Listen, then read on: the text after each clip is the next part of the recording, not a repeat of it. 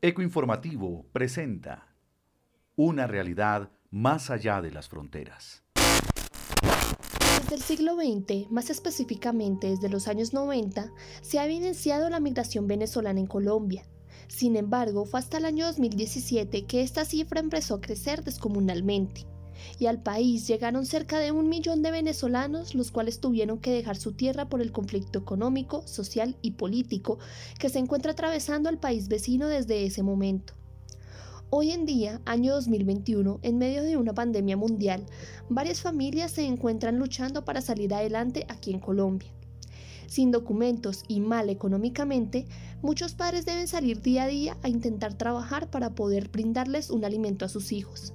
Y son precisamente ellos, los niños, quienes más se ven afectados, ya que muy pocos cuentan con atención médica y lo más importante, educación y aprendizaje. Bueno, yo estoy aquí en Colombia con, con mi hermana mayor y mis tres sobrinos.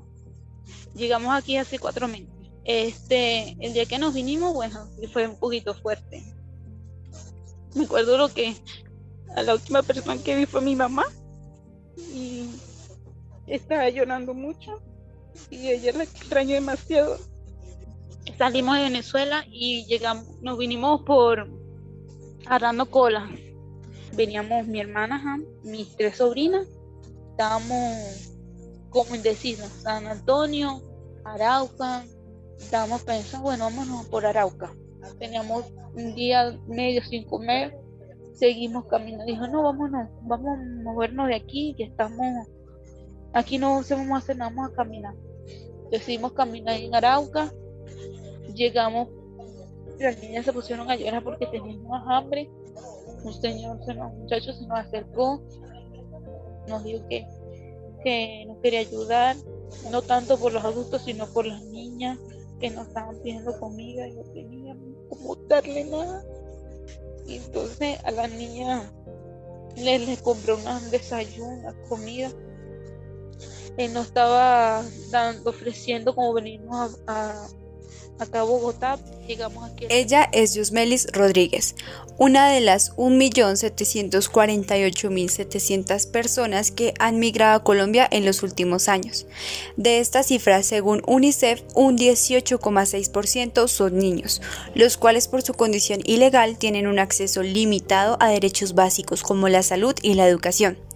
A continuación, el testimonio de Tania Bahamonde, quien nos cuenta una de sus experiencias con el sistema de salud en Colombia. Pero en cuestión a la salud no hemos sido muy favorecidos porque yo, de hecho, a mí me iban a quitar a mi hijo bienestar familiar porque yo lo llevé al hospital Simón Bolívar y ahí me lo dejaron hospitalizado. Y yo estoy pensando que la cuestión era gratis porque obviamente yo no tenía nada para pagar, yo no tenía ni un peso. Yo lo llevé porque ya tenía dos días con fiebre y temblaba y no sé qué, yo no sabía qué era. Lo dejaron hospitalizado y él duró una semana más o menos, como cuatro días hospitalizado, algo así y el día que le dan de alta en administración me dice, tú no te lo puedes llevar porque hasta que no pagues 650 mil pesos. Y yo me quedé así como que le dije, perdón, pero no tengo plata, yo soy venezolana. Sí, nosotros sabemos que tú eres venezolano, por eso no es culpa de nosotros. Paga lo que te estamos diciendo y te llevas a tu hijo. Y yo le dije, no, pero no tengo de verdad. Bueno, haz lo que ustedes mejor saben hacer. Sala fue un día de bastante complicado porque yo asustaba porque pensé que me iban a quitar a mi hijo porque yo nunca fui irresponsable. Yo yo lo llevé para que me lo atendieran pero no era manera de que de que ellos me salieran con eso. No era no era la manera no era no era porque es un niño y yo no tenía plata obvio. Estaba casi que recién llegada al país o sea no tenía ni siquiera el año.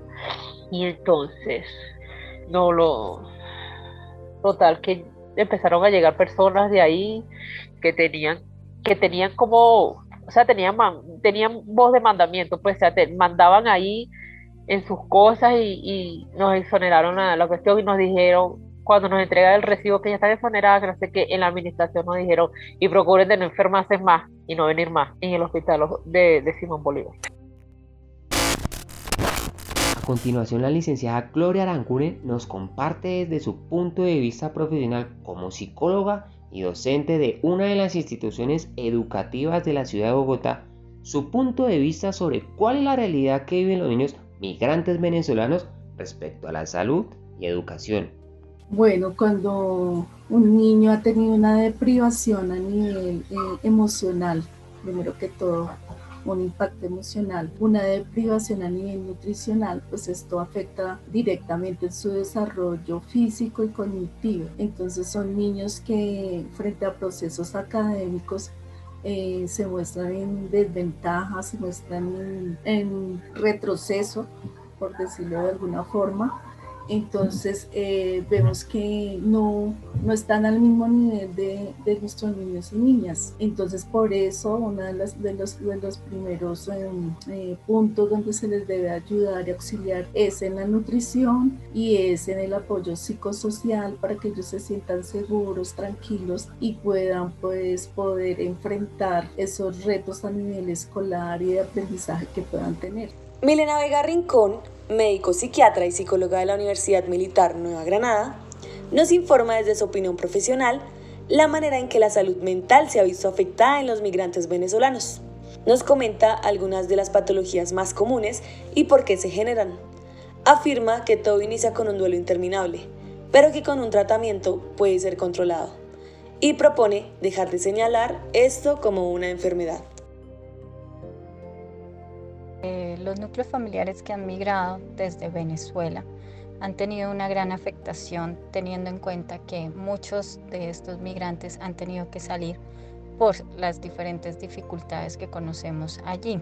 Entonces eso hace que no sea una decisión para buscar oportunidades de algo que se pensó, sino que muchos han tenido que hacerlo de un momento para otro o lo han tenido que hacer bajo una necesidad de no encontrar en su país de origen eh, los beneficios que podían tener como familia.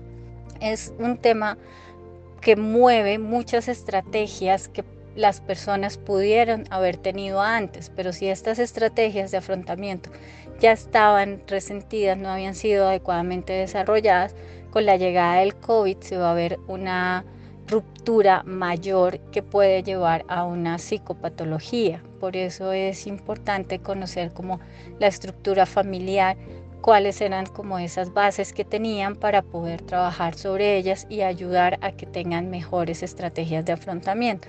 Una de las dificultades que puede pasar una persona que llega de Venezuela es uno poder tener acceso en cuanto a que no conocen a dónde ir. Entonces una estrategia sería poder dar, brindarles la información y ayudarlos a que puedan acceder a lo de salud inicialmente. Finalmente, contactamos a Edibel Marino, coordinadora de uno de los programas de apoyo a las familias migrantes venezolanas de la Fundación Vive por un Sueño en la ciudad de Bogotá, quien desde su conocimiento e interacción con esta población nos brinda una visión acerca de las realidades vividas y también la incertidumbre de lo que pueda llegar a suceder con estas familias y especialmente con sus hijos. Hace dos años llegó a la zona migrantes y sobre todo de Venezuela, porque un migrante puede ser de cualquier ciudad, pero la, migración de Venezuela eh, optó por estos sitios ¿por qué? porque arrendar un, un apartamento eh, es necesario tener un código, papeles y todo entonces, donde les dan de pronto oportunidad de tener un cuarto por 20 mil, por 15 mil pesos diarios, es en estas zonas.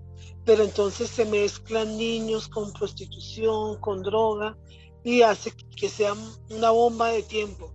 Porque esos niños que están naciendo y que están viendo esta problemática, están aprendiendo. Y no sé por qué el ser humano tiende a aprender más rápidamente lo malo que lo bueno. Entonces, eh, esos van a ser los niños del futuro, tanto en Venezuela como aquí en Colombia. Y eso es una de las cosas que uno tiene que preguntarse ahí, ¿qué podemos hacer? De esta manera, concluimos un reportaje más de Eco Informativo. Recuerden que pueden visitarnos en nuestra página oficial ecoinformativo.wixsite.com y en todas nuestras redes sociales como arroba ecoinformativo.